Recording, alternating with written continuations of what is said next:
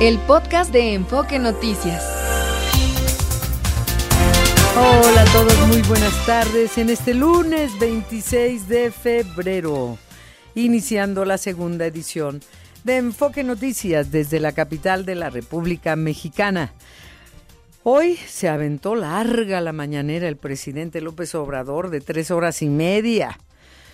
Bueno, pero independientemente de eso, y también para no variar, casi parecía una repetición de lo de la semana pasada todo. Recapituló pues. Y acusó a la plataforma YouTube de estar vinculada a personajes conservadores de la política. Porque YouTube bajó su conferencia matutina del jueves pasado en la que se exhibió el número telefónico de la corresponsal del New York Times.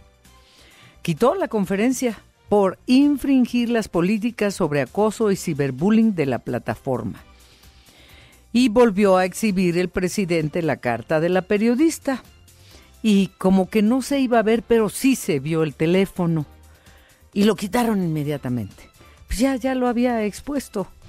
Ya el que quiso lo tomó y el que no, pues no, pero así, bueno, algo de, de lo, imagínense en tres horas y media cuántas otras cosas no. Por cierto, el fin de semana también se divulgaron los teléfonos personales de José Ramón López Beltrán, el hijo del presidente, de Claudia Sheinbaum, de Xochil Gálvez y de otros personajes, tanto morenistas como de la oposición. Eh, la candidata de Morena, Claudia Sheinbaum, dijo que va a cambiar su número porque recibió muchos mensajes de odio. Y la candidata de oposición, Xochil Gálvez decidió no hacerlo. Incluso sigue, lo sigue difundiendo.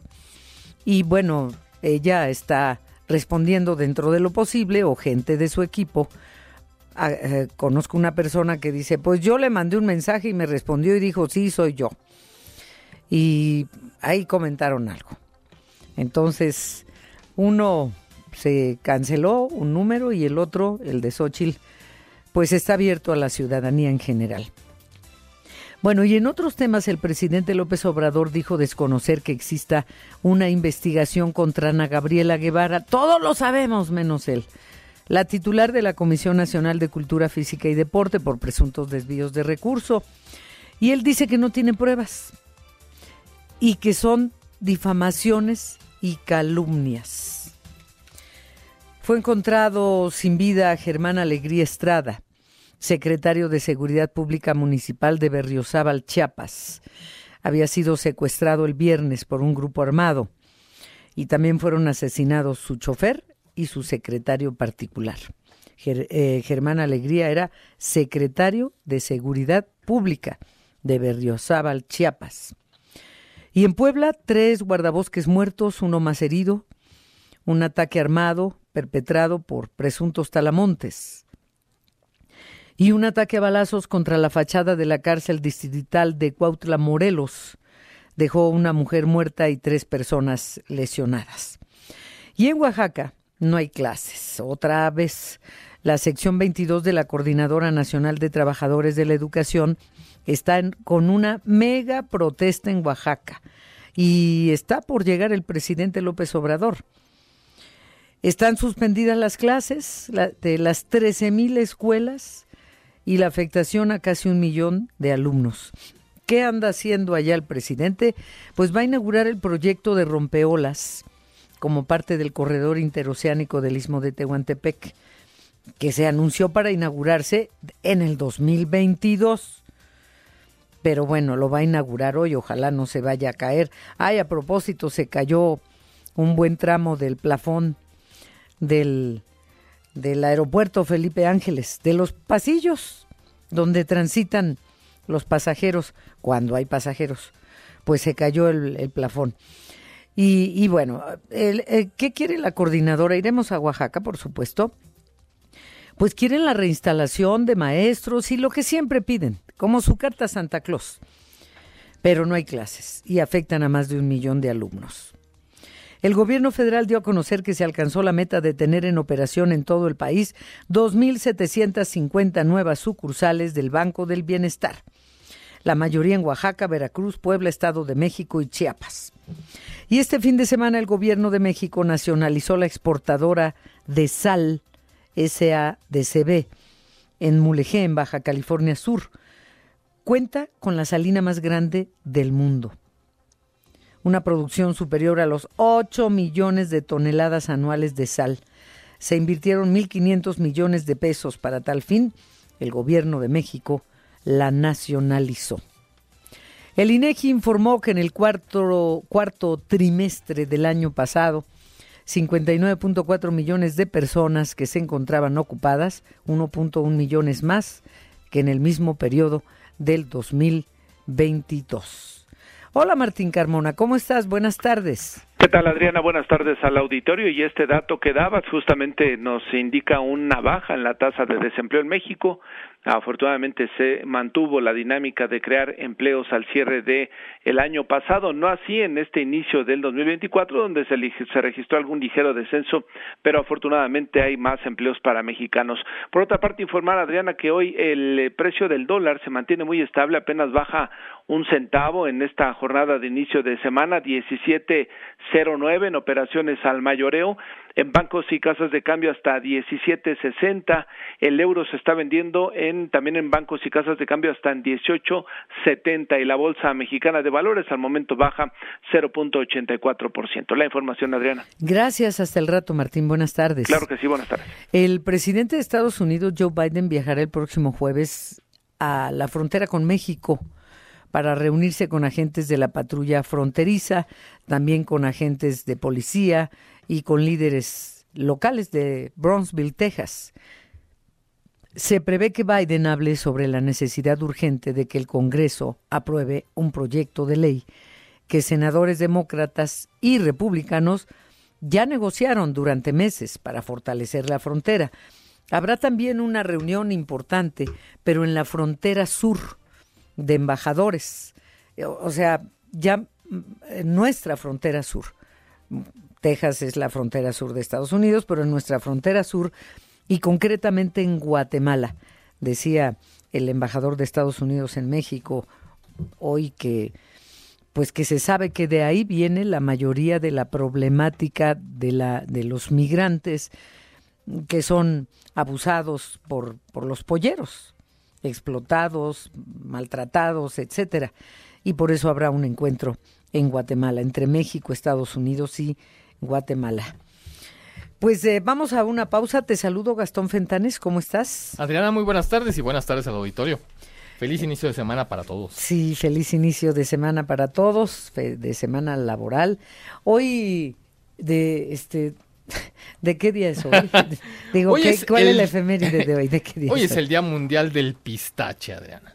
Mm, este fruto seco mara pistache. No de ah, pistachón, sino no, Había un personaje de burbujas. Sí, pistachón, pistachón zigzag. Ajá. Que era un abejorrote. ¿Y por qué le decían pistachón? no sé, no me sé la etimología de, pues yo origen de su nombre. En un pistache. Oye, pero, sí, es el hoy es el día del pistache. Celebramos este eh, maravilloso fruto seco, que se supone que es una cosa de gastronómica maravillosa, pero no sabes el bien que le hace a nuestra salud.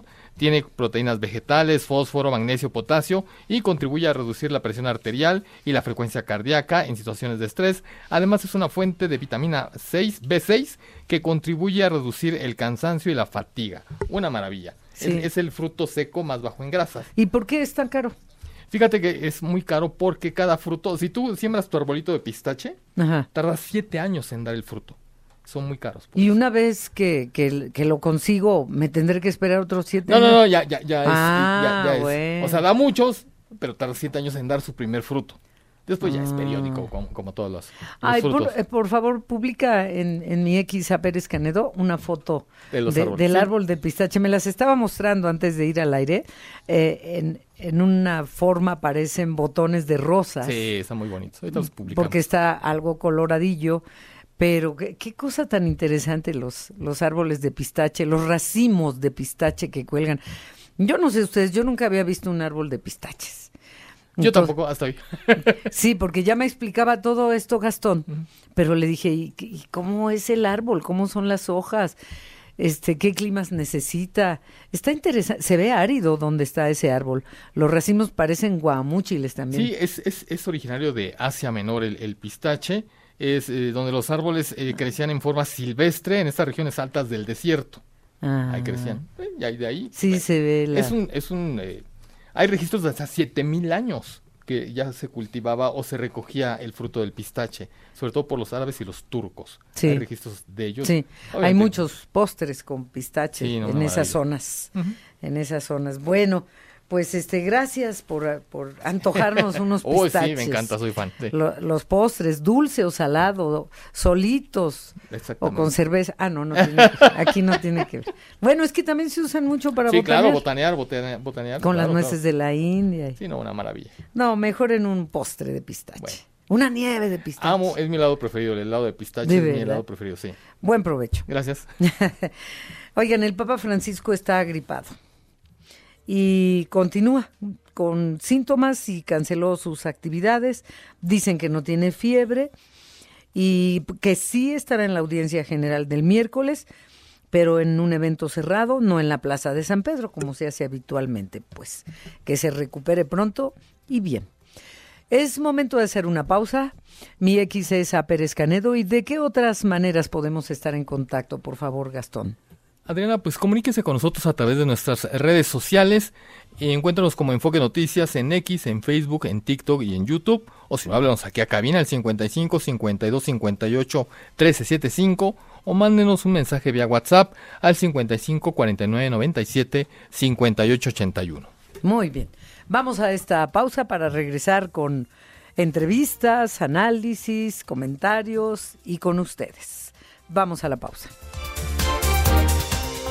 Desde la semana pasada se publicó en varios periódicos de Jalisco y se replicó en la Ciudad de México el envío de cajas con medicamentos para pacientes con cáncer, pero oh sorpresa, caducados. A ver, Paola Castillo, ¿cómo estuvo eso? Buenas tardes. ¿Qué tal, Adriana? Muy buenas tardes. Un saludo para ti, para todo el auditorio de Enfoque Noticias, así es, llegó a Jalisco hasta la Secretaría de Salud 180 mil cajas de medicamento para personas con cáncer, pero este llegó caducado. El gobernador del estado, Enrique Alfaro Ramírez, aseguró que, pues afortunadamente se dieron cuenta a tiempo de que este medicamento estaba caducado y pues evitaron que llegara hasta el Instituto Jalisciense de Cancerología, en donde iba a ser aplicado a pacientes que acuden ahí todos los días para su tratamiento. Él califica esto pues como de una vergüenza por parte del gobierno federal. Aquí lo escuchamos. Opino que es una vergüenza y que eso habla de un modelo totalmente fallido en materia de salud del gobierno federal. Eh, podemos actualizar la información, lo que sí puedo decir es que afortunadamente se detectó el problema y se evitó que pudieran generar algún tipo de afectación a los pacientes, pero es inadmisible que la federación cometa esos errores y que eh, pues ahora sigamos con una nueva historia que no tiene ni pie ni cabeza como es lo de la megafarmacia. Eh, nosotros estamos concentrados con un sistema de abasto que no baja del 90% de, eh, de lo que se requiere de medicinas y estamos muy orgullosos de lo que se ha logrado aquí en el local y que no dependamos precisamente de esas dinámicas federales. Y escuchamos lo que mencionó el gobernador del estado, Enrique Alfaro Ramírez, quien pues incluso dice que pues afortunadamente decidieron no eh, pues entregar el sistema de salud jalisciense y quedarse en, eh, en el INSAB y dice que es pues mejor que reafirma la buena estrategia que tiene el gobierno de Jalisco en cuanto a medicamentos, Adriana. Eh, los envió el gobierno federal, la Secretaría de Salud. Así es, son enviados por el gobierno federal, fueron enviados hasta la Secretaría de Salud del Estado de Jalisco y de ahí iban a ser derivados al Instituto Jalisciense de Cancerología, Adriana. Qué burla, es una burla, eh, sin duda. Eh, oye, eh, otro asunto, del caso de los siete jóvenes asesinados en San Pedro Tlaquepaque, hubo declaraciones del coordinador de seguridad del gobierno del estado de Jalisco. ¿Cómo van las investigaciones, por favor, Paola?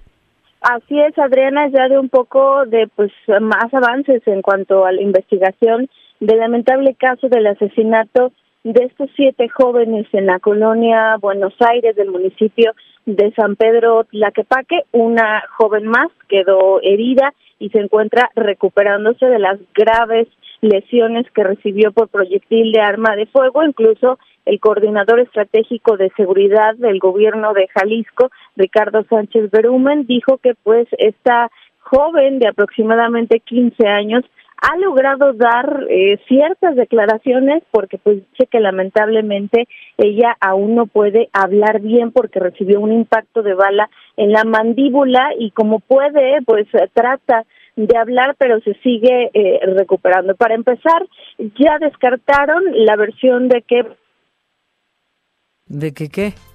Perdón, disculpen. A ver, eh, cuando dijiste ya descartaron la versión de qué, se interrumpió. De que estaban involucrados en una riña antes de, del ataque, ya fue descartada completamente. La versión a que les da esta joven, pues es de que ellos estaban en un bar, estaban conviviendo, fueron hasta el punto donde ah, fueron baleados y estaban decidiendo pues en dónde seguir eh, la fiesta cuando pues fueron atacados, no sabe todavía eh, de explicar de qué manera, quiénes fueron, quiénes fueron los que los atacaron, no lo sabe decir. Lo que Sánchez Berumen dice que pues estos jóvenes, algunos dice, no todos, tienen pues alguna relación con el crimen organizado, ya sea ellos directamente o eh, sus familias. Pero ¿qué te parece si lo escuchamos? Ah, qué bien, bueno. Lo que se ha hecho con fuentes abiertas y también a reserva de cruzarlo en la carpeta de investigación es que sí pudieran tener participación en eh, o algún nexo de este tipo o participación en alguna organización criminal. ¿Los, siete o, eh, algunos, de ellos? Algunos de ellos, insisto, y esto con información de fuentes abiertas, eh, será cuestión de ver que las policías municipales que llevan a cabo esas investigaciones lo aporten debidamente a la carpeta de investigación. Ahí está, algunos de ellos con relación con el crimen organizado, redes, eh, información de fuentes abiertas, seguramente se refiere a redes sociales en donde pues se habla de que ya se encontraron algunas fotos de familiares o de ellos con algún tipo de arma y eh, pues mm. siguen las investigaciones, la confronta balística sigue en curso, pero él explica que sí tiene relación con otros multihomicidios de San Pedro Tlaquepaque, incluso están buscando la relación con el hecho más reciente que fue en el fraccionamiento Revolución y la colonia El Tapatío, en donde 16 personas eh, del crimen organizado fueron eh, detenidas en una casa de seguridad, en donde incluso localizaron bolsas con restos humanos. Todo esto se sigue investigando. Lo cierto es que San Pedro Tlaquepaque pues está al rojo vivo con todos pues estos hechos violentos que se han dado pues prácticamente en el último mes, Adrián. Sí. Eh, pues gracias por tus dos informaciones, Paola Castillo. Gracias y buenas tardes. Gracias, buenas tardes. Buenas tardes. Alondra Olivera, vamos contigo a Oaxaca porque se quedaron sin clases un millón de alumnos y no sé si ya llegó o está por llegar el presidente López Obrador y esto pues puede complicar la movilidad. A ver, Alondra, te escuchamos desde Oaxaca, por favor. Muy buenas tardes, Adriana. Saludo a la auditoría de Enfoque Noticias. Y efectivamente, este lunes en Oaxaca se vive una segunda ocasión de bloqueos masivos por parte de integrantes de la sección 22 de la Coordinadora Nacional de Trabajadores de la Educación. Son más de 20 bloqueos, unos 10 en la capital oaxaqueña y el resto distribuidos en las ocho regiones del estado, uno de ellos en el istmo de Tehuantepec, donde en estos momentos se encuentra el presidente de la República, Andrés Manuel López Obrador, en el municipio de Salina Cruz, realizando la inauguración de una obra denominada Rompeolas. Y bueno, estas acciones que realizan las y los maestros de la sección 22 están o han paralizado la economía local, está paralizado también el turismo debido a que no hay movilidad en el estado ni en la capital oaxaqueña y tiene sin clases aproximadamente 800 mil menores de edad de educación básica del estado.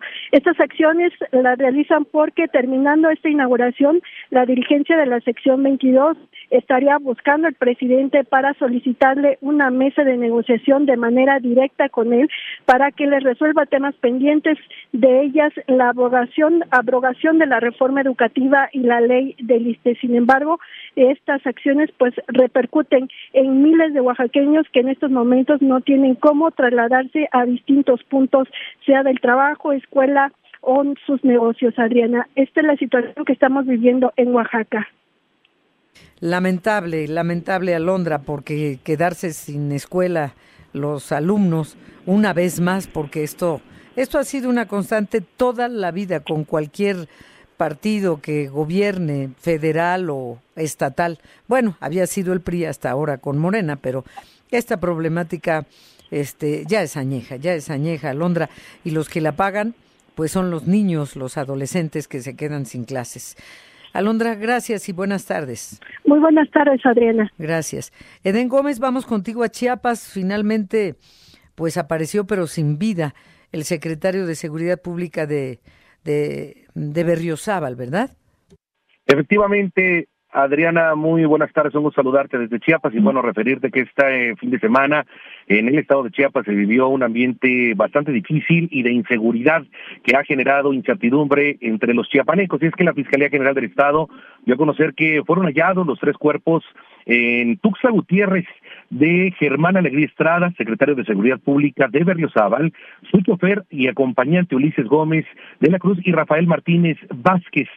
El, eh, este hallazgo, Adriana, déjame referirte, se tuvo en la colonia Moctezuma, aquí en eh, Tuxtla Gutiérrez, una zona que pues prácticamente es una zona centro en la ciudad capital de Tuxtla Gutiérrez y que pues mantiene el servicio de bares y cantinas en esta zona a muy altas horas de la noche, lo que ha generado, por supuesto, mayor eh, preocupación. El personal de, la, de servicios periciales de la Fiscalía General del Estado acordonaron la zona y comenzaron a realizar los levantamientos para continuar con las investigaciones. Se informó que los cuerpos presentaban huellas de tortura e impactos de arma de fuego.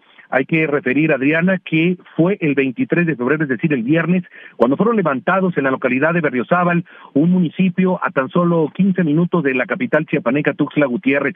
De acuerdo con los informes policiales, eh, pues bueno, fueron levantados por hombres armados a bordo de una camioneta y lamentablemente fueron encontrados sin vida, dos de ellos en una camioneta y uno más en la vía pública en la colonia Moctezuma de Tuxtla Gutiérrez. Espera, por supuesto, los indicios que se puedan dar por parte de las autoridades y también se ha anunciado el inicio de operativos en localidades como Berriozábal, Chiapa de Corzo, Cotocuautla, Villaflores y prácticamente en la zona metropolitana del estado de Chiapas. Y si me lo permites, Adriana, en otro momento también de inseguridad y de violencia, el panorama que se tuvo con el aspirante a una senaduría por el estado de Chiapas, Willy Ochoa, exgobernador del estado de Chiapas de manera interina, pues fue eh, prácticamente, tuvo un atentado de secuestro, refiere, y hoy por la mañana daba una conferencia en la que pedía al gobierno federal dejar de simular, denunciando que se ha acercado tanto instancias municipales, estatales y federales para pedir el apoyo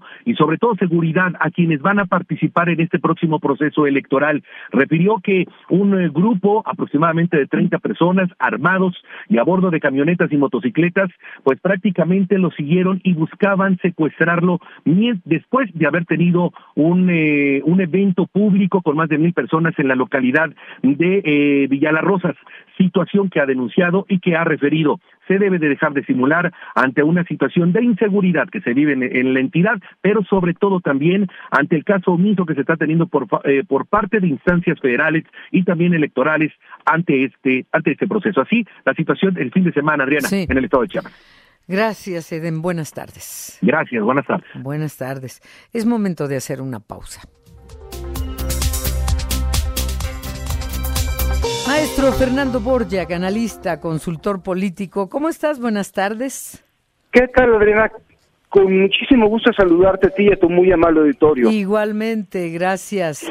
Oye, pues eh, queremos escuchar tu opinión sobre declaraciones que ha hecho recientemente el presidente López Obrador pero algo que ha sido muy polémico es lo que declaró el viernes defendiendo eh, haber divulgado el número telefónico de la corresponsal del periódico New York Times. Hoy vuelve a hacerlo. Eh, como que no querían, pero veladamente, pero finalmente se volvió a, ver el nombre de esta periodista de eh, responsable de la investigación sobre supuestas aportaciones financieras del narco a la campaña presidencial. En fin, la historia ya toda la, todos lo conocemos, pero él lo que él respondió es lo que lo que ha llamado mucho la, la atención. Por encima de eso está la libertad. Eh, eh, todo lo que declaró como respuesta cuando fue criticado. ¿Qué opinas, maestro? Exactamente. Bueno, primero vamos a, vamos a empezar con un entendido que debe ser común a todos nosotros. Esto es condenable, esto es algo que no se debería hacer y es un abuso del poder por parte del presidente que lo haga. Y ya una vez con esto creo que podemos hacer la siguiente, la siguiente pregunta. Si está mal, ¿por qué le funciona? Y esto es algo que es un poco más complejo de asegurar. Es decir, eh, el presidente dijo claramente que su moral, que su libertad está por encima de la ley, lo dijo explícitamente por primera vez en este sexenio, pero ha gobernado todo este sexenio asumiendo que así sucede. Es decir, todos los actos que ha hecho, la cancelación del aeropuerto, diversas reformas a, a las leyes, se ha hecho porque realmente él se ve a sí mismo o a su figura o a su movimiento por encima de la legalidad. Y esto es algo que es común a cualquier gobernante de corte populista, si, aquí lo, si así lo queremos presentar. Es decir, para un populista, este el gobernante representa al pueblo o a lo que sea que se llame el pueblo y gobierna a través de una noción, un, una, un discurso que es, que es un discurso moral. ¿Qué significa? Él define a nombre del pueblo lo que está bien y lo que está mal, especialmente a los que considera enemigos del sistema. Y gracias a esa, esa movilización o a ese discurso moral se va legitimando. Y lo que estuvimos viendo, lo que hemos estado viendo a partir del viernes, es que simple y llanamente está diciendo, eh, o, está diciendo explícitamente lo que ha venido haciendo. Es decir, es una persona que naturalmente una mayoría de la gente lo ve como superior a la ley. Y otro problema también muy importante, estos gobernantes populistas ganan porque la ley comienza a perder legitimidad. ¿A qué nos referimos? Eh, durante muchos años eh, la democracia ha ido, ha ido pasando a nivel mundial por, por un cuestionamiento muy serio sobre su desempeño, sobre la capacidad que tiene para resolver problemas como inseguridad, desigualdad o corrupción, y ese bono que tenían las democracias se va perdiendo y lo recogen personas que obviamente hablan de eh, hablan no tanto de la ley, sino de la voluntad de una persona que va a cambiar las cosas. Y esto es un sello que es muy común desde Hugo Chávez, eh, Bukele, Trump, Erdogan y muchos otros a nivel mundial. Es decir, todo esto es parte de una estrategia discursiva que es común a todo el mundo y a todas las democracias cuando declinan. Sí, pero qué fuerte lo que acabas de decir. Y ha sido así, la ley pierde legitimidad, se desgasta la palabra, no solamente la palabra, sino eh, lo que dices está claro, la ley pierde legitimidad. Suena eh, em, a, a, juego de palabras, pero, pero está siendo así. Es muy triste, es muy crudo verlo, y realmente lo que estamos hablando es ¿Cómo podemos superar eso? Y va a tener que ver con un relanzamiento de la legitimidad de la ley. Y, obviamente hay que comenzar a reivindicar no tanto la voluntad de una persona, que obviamente el Orador, por alguna razón u otra, ya está en sus últimos, su último periodo en la vida pública, ¿cómo vamos a hacer para volver a generar un acuerdo en torno a la fuerza de la ley, en torno a qué tanto nos conviene a todos tener un marco común y eso tiene que ver naturalmente, tiene que empezar por desarticular las emociones.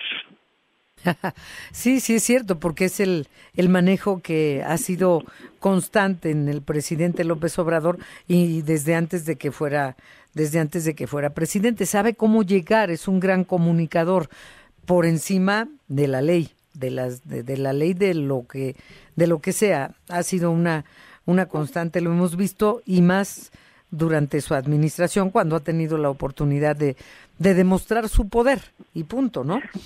E, es, lamentable, pero entonces, ¿qué debemos replantearnos una vez que López Obrador salga de la presidencia en siete meses? Bueno, en primer lugar, reconocer que necesitamos tener un piso común entre todos y en ese sentido una dinámica de polarización como la que tenemos lo único que hace es favorecer al presidente se trata de comenzar a construir un centro y eso y el centro no es una posición de quedar bien no es una posición buena ondita como dicen algunos críticos el centro es volver a encontrar un piso común entre quienes, entre quienes nuestros políticos, sean del partido que sean, no quieren que tengamos. Y eso tiene que ver con reconstruir la moderación. Es decir, no se puede, no podemos nosotros quizás negociar con un gobernista ultranza o con muchos opositores que realmente también vienen de la, de la, de la, de la polarización. Y ese es un trabajo que no solamente tiene que ver con cada uno de nosotros, sino de los medios, en cómo podemos reconstruir un ambiente de discusión, un ambiente de, mesura y a través de eso comenzar a, reencontrar referentes entre todos nosotros. Sí, porque se pierden el orden y el respeto si no se cumplen las leyes. Exactamente, y en ese y en eso también también perdemos la convivencia. Sí, sí, sin orden y respeto nada. Nada. Ay, maestro Fernando Borjak, pues qué interesante siempre escucharte como analista, consultor político. Muchas gracias y buenas tardes. Muchísimas gracias a ti, Adriana, como siempre, y un saludo a ti y a tu auditorio. Un abrazo, gracias. Vamos ahora con Sergio Perdomo al Tribunal Electoral, porque en lo que va del proceso electoral se han ido acumulando denuncias.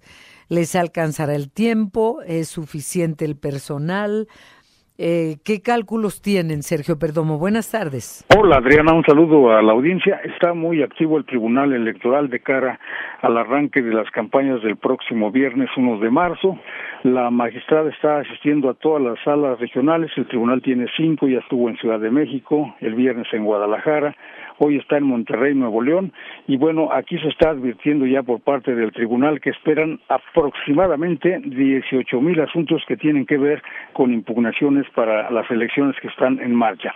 Vamos a escuchar lo que dice al respecto el magistrado del Tribunal Electoral, Alfredo Fuentes Barrera. Hoy se refrenda ante las y los mexicanos de esta sala regional y de esta segunda circunscripción que este tribunal está y esta sala más que listo para enfrentar el proceso electoral que ya está pues bastante avanzado. Especialmente en la última etapa que dará inicio en unos días, es decir, el próximo primero de marzo, con la etapa de campañas electorales y por supuesto el día de la jornada electoral el próximo 2 de junio pues ya en marcha esto es la última semana de aquí al jueves y el viernes arrancan las campañas, advierte la presidenta del tribunal Mónica Soto que hay que estar muy atentos, está invitando incluso a salir a votar porque el tribunal dice no define las elecciones, las elecciones las va a definir el ciudadano, el hombre, la mujer, los jóvenes que salgan a votar el 2 de junio. Alfredo Fuentes Barrera nos comentó que 18 mil asuntos se esperan para resolver en esta parte final del, del proceso electoral. Esto que evidentemente sí estamos previendo un alto número de impugnaciones. Se ha hecho un estudio evolutivo, histórico, acerca de la posibilidad de contiendas que podrían llegar a la sala superior y en general a las salas regionales. Estamos avisorando un número aproximado a 18 mil asuntos. Eh, simplemente les puedo adelantar que hasta el momento, a partir del arranque del proceso electoral federal, que fue, como ustedes recordarán, el 7 de septiembre eh, del año próximo pasado, hemos recibido ya casi 4 mil asuntos. Y de esos, para dar una idea a la ciudadanía, ustedes ya lo conocen a la perfección, cómo tenemos que trabajar contra reloj los órganos electorales, hemos resuelto eh, 3.700 asuntos. Así es de que les quedan aproximadamente 200 por resolver en salas regionales y en la sala superior del tribunal. Y por cierto, la presidenta del Tribunal Electoral, la magistrada Mónica Soto, está señalando que habrá cero tolerancia para la violencia política, principalmente en contra de la mujer. Esto comentó la magistrada Mónica Soto. Fomentar la cultura de la legalidad es fomentar la cultura de la no violencia. Por ello, también hacemos un llamado a que hagamos un alto, denunciemos, rechacemos y sancionemos todo acto de violencia política hacia las mujeres en razón de género.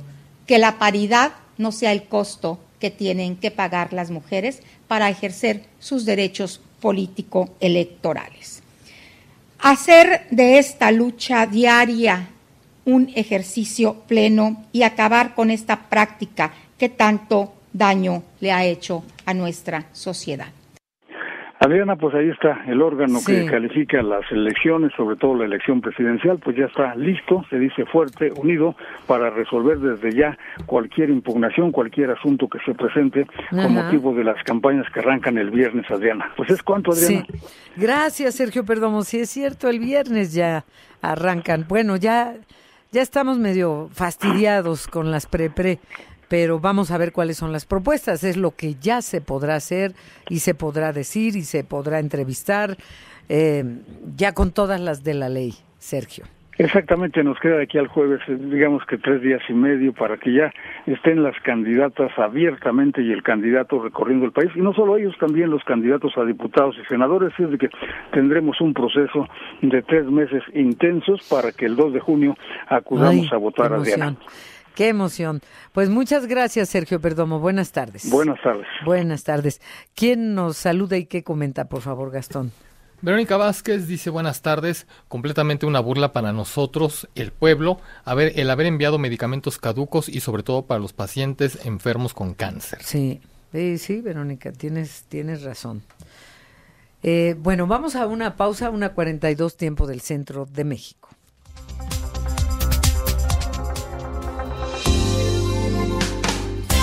El meteorológico, por favor, porque nos tiene muy preocupados eh, el pronóstico de cero lluvias. Bueno, cero lluvias y aumento de calor. Es que para hoy lunes 29, 26 de febrero, perdón, una circulación anticiclónica que se encuentra sobre el occidente del país está provocando este aumento de las temperaturas en el territorio nacional, destacando los 40 grados que se van a esperar, que se esperan que lleguen en Campeche, Chiapas, Oaxaca, Guerrero, Morelos, Michoacán, Colima, Jalisco y Nayarit.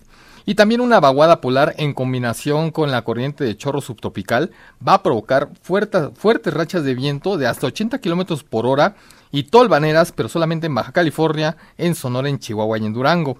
Durante esta noche y la madrugada se espera que desciendan las temperaturas un poco abrupto, no poco, abruptamente, hasta menos 5 grados en las sierras de Chihuahua y Durango y 0 grados en las partes altas de Baja California, Sonora, Zacatecas, Hidalgo y el Estado de México. Tiene que tomar sus precauciones porque estas temperaturas extreman pues nos enferman. Para la Ciudad de México se pronostica una tarde soleada por la que no va a llover y se estima que tal vez lleguemos hasta los 29 o 30 grados y así vamos a estar toda la semana, Adriana, cielos despejados. Eh, un poquito de viento, 15 kilómetros por hora, que no son suficientes para desperdigar los contaminantes. Así sí, que, por cierto, tres días, todo el fin de semana. contingencia. Tuvimos contingencia, pero lo que me llamó la atención es que con todo y la contingencia, el gobierno de la Ciudad de México no canceló, nos piden no hacer ejercicio al aire libre. Y van miles de familias al paseo dominical en Paseo de la Reforma, al paseo ciclista que se le llama. Hay en patines o con la carriola o como sea.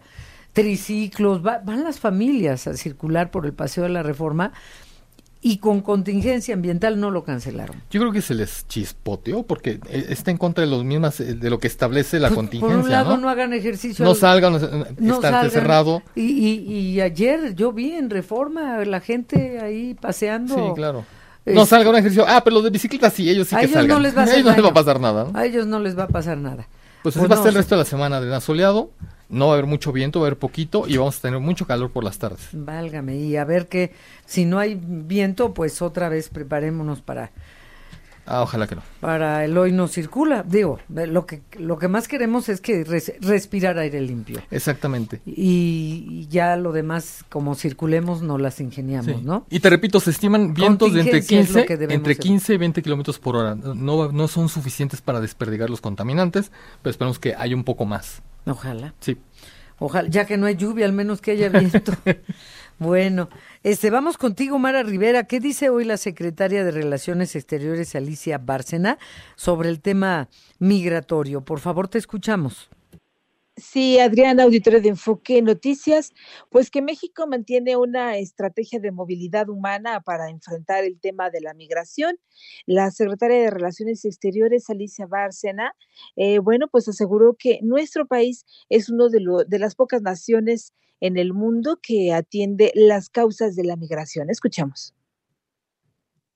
Que hemos desarrollado una estrategia mexicana de movilidad humana. Esta estrategia es un modelo único Es único porque México es uno de los pocos países que enfrenta todas las fases del ciclo migratorio. Somos país de origen, de tránsito, de destino y de retorno. Y esta particularidad de nuestro país ha dado lugar a este modelo único para atender a dos grandes grupos. En primer lugar, a las mexicanas y los mexicanos en el exterior y en segundo lugar, a los extranjeros que transitan por nuestro territorio. Y bueno, la canciller destacó que la labor más importante en los Estados Unidos, donde radican más de 37 millones de mexicanos, es precisamente porque de los cuales 5.3 millones son indocumentados. Escuchemos de hoy son las comunidades mexicanas en el exterior. Miren, hay 37.3 millones de mexicanos en Estados Unidos. Si lo sumamos al total de habitantes de nuestro país, ya tendremos 163 millones de mexicanas y mexicanos. Y los que viven en Estados Unidos, estos 37.3, si los consideráramos como el quinto país, sería más numeroso país por, por debajo de Brasil, México, Colombia y Argentina. Pero aquí lo interesante es que de estos 37.3, 26.7 millones de mexicanos son de segunda y tercera generación y los 10.6 millones son nacidos en México. Y de ellos, 5.3 millones de mexicanos son indocumentados. Y ese es nuestro foco central. ¿Cómo apoyamos a nuestros mexicanos y mexicanas indocumentados? Adriana, pues el reporte que les tengo. Mara, pues muchas gracias. Buenas tardes. Buenas tardes. Buenas tardes. Ricardo Trejo, vamos contigo, por favor. ¿Qué nos tienes? Sí, Adriana, auditorio de Enfoque Noticias. Buenas tardes. El embajador de los Estados Unidos en nuestro país, Ken Salazar, destacó que la sentencia de más de 18 años contra un comerciante de precursores químicos de Queens, en Nueva York, es un ejemplo de los esfuerzos compartidos para proteger a ambas naciones. Al emitir una declaración, detalló que el Departamento de Justicia de los Estados Unidos acusó a Javier N., de 56 años de edad, de Queens, Nueva York, y quien está vinculado al cártel Jalisco Nueva Generación, fue sentenciado a 18 años y 8 meses por importar a México 5 millones de kilogramos de químicos, incluyendo los precursores necesarios para producir más de 700 millones de dosis de metanfetamina y más de 2 mil millones de dosis de fentanilo. Además, transfirió millones de dólares desde los Estados Unidos a proveedores de productos químicos en China e India para adquirirlos. Ken Salazar dijo que esta persona vinculada al cártel Jalisco Nueva Generación fue declarado culpable por conspirar para fabricar y distribuir metanfetamina. Detener el tráfico del veneno, del fentanilo y otras drogas sintéticas es una prioridad, por lo cual es crucial interrumpir el flujo de recursos ilícitos, es crucial para cortar las operaciones de las organizaciones criminales transnacionales, declaró el embajador de los Estados Unidos en nuestro país, en Salazar.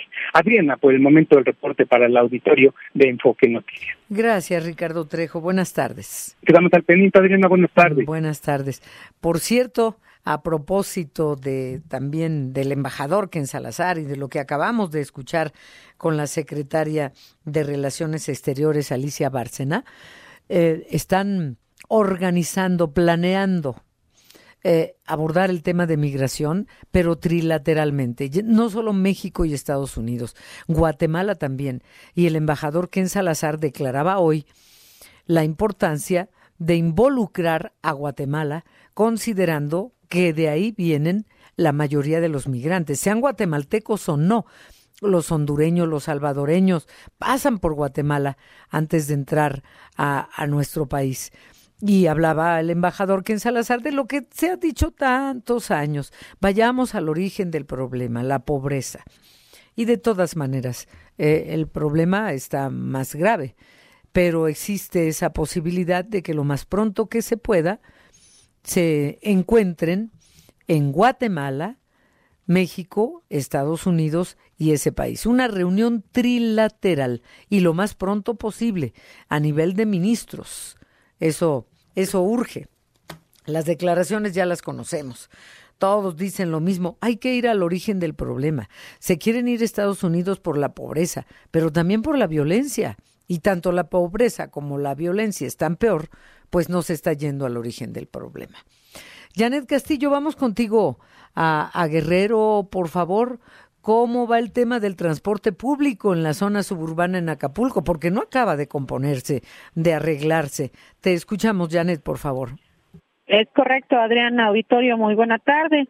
Sí, fíjate que desafortunadamente en esta este fin de semana hubo el incendio de algunos, eh, por lo menos dos eh, camiones del transporte público aquí en el puerto de Acapulco, en la parte suburbana, lo que ha generado nuevamente incertidumbre, miedo, sobre todo en los choferes eh, de toda esa zona de las colonias populares del puerto y pues dejaron de elaborar en varias rutas, la Zapata, Renacimiento, que son de las principales que llegan hasta el centro del puerto y que bueno, desafortunadamente esta mañana nuevamente hay escaso transporte. Las rutas hacia el centro de la parte de la costera están operando de manera normal. Sin embargo, bueno, pues hay también las amenazas que algunos choferes nos pudieron constatar diciendo que pues sus eh, sus líderes de las organizaciones del transporte les han pedido solamente llegar hasta ciertos puntos de, de, Acapulco y no a veces hasta el centro del puerto. Así que la situación pues sigue todavía con el escaso transporte. Sin embargo, hay una reunión que están, no sé si están a punto de llevarse a cabo entre autoridades del gobierno del estado junto con transportistas.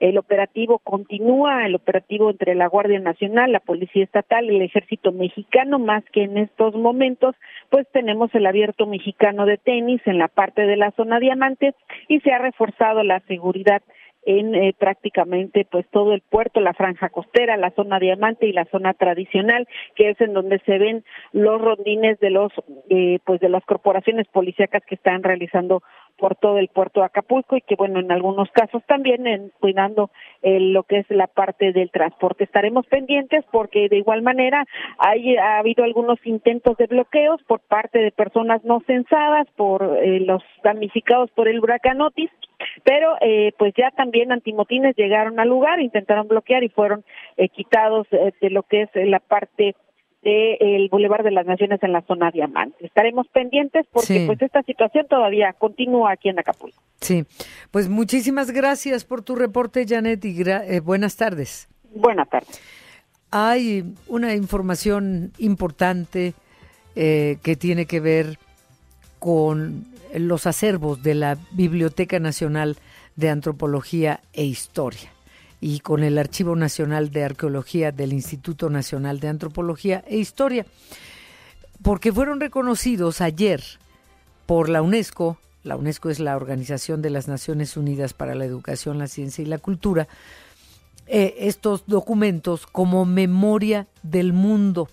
Pero ¿qué hay en ellos? Lo que más llamó la atención de la UNESCO es que corresponden a algo que se titula así, Dirección de Monumentos Prehispánicos 1915-1959 es uno del Archivo de Arqueología y Obediencia e Instrucción otorgada a Fray Martín de Valencia. 1523. Ese documento importantísimo se encuentra resguardado en nuestra Biblioteca Nacional de Antropología e Historia y que la UNESCO los reconozca pues son distinciones importantes a las colecciones, al acervo cultural e histórico que tiene nuestro país. Habla la UNESCO de valores excepcionales en el devenir de nuestro país, pero que además, afortunadamente, y es algo de lo que debemos sentirnos orgullosos, estos documentos se encuentran en óptimas condiciones de preservación por lo tanto, no solo es el contenido, sino el estado en el que, en el que se encuentran. Y pues claro, se agradece a los dictaminadores, a los dirigentes de la, de, la UNESCO, este, este reconocimiento, porque habla también no solo de lo que históricamente ya tenemos, sino de la profesionalización de la arqueología en, en nuestro país.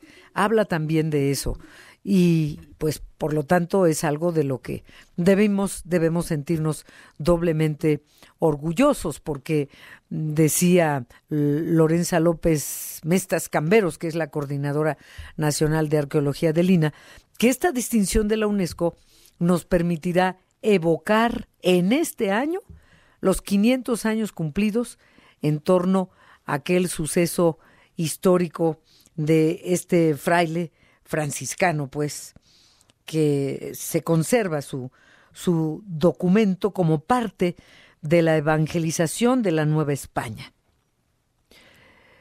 Es fundamental, dice eh, Lorenza López Mestres, Mestas, perdón, para entender el inicio de la evangelización en el actual territorio mexicano, que inició precisamente este fraile, Martín de Valencia, con el grupo de religiosos franciscanos. Estamos hablando de 1524.